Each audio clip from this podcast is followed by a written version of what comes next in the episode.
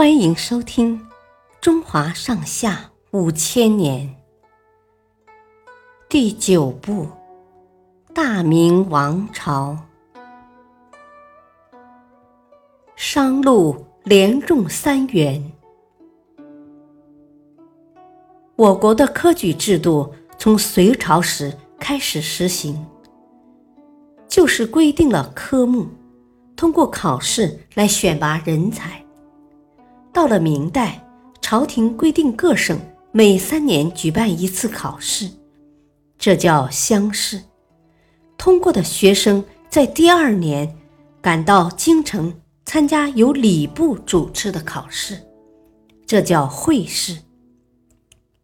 然后再参加由皇帝主持在皇宫大殿里举行的考试，这叫殿试。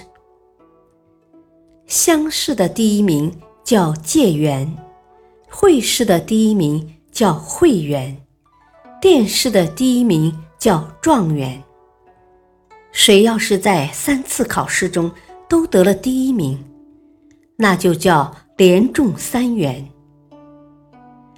整个明代除了皇冠以外，只有一人获得了这个荣誉，他就是商禄。商禄二十二岁那年，参加三年一度的乡试，取得了第一名。他回到家乡时，乡亲们吹吹打打，好不热闹。县令都觉得脸上有光，神气活现的跟别人讲：“很早以前，我就一眼看出商禄是个人才，取得第一名。”等于登上官场的第一步，最差也能在县里混个小官儿。商路家里很快来了好多送钱的富商，商路多少有点骄傲，光顾着应酬客人，没有用心学习。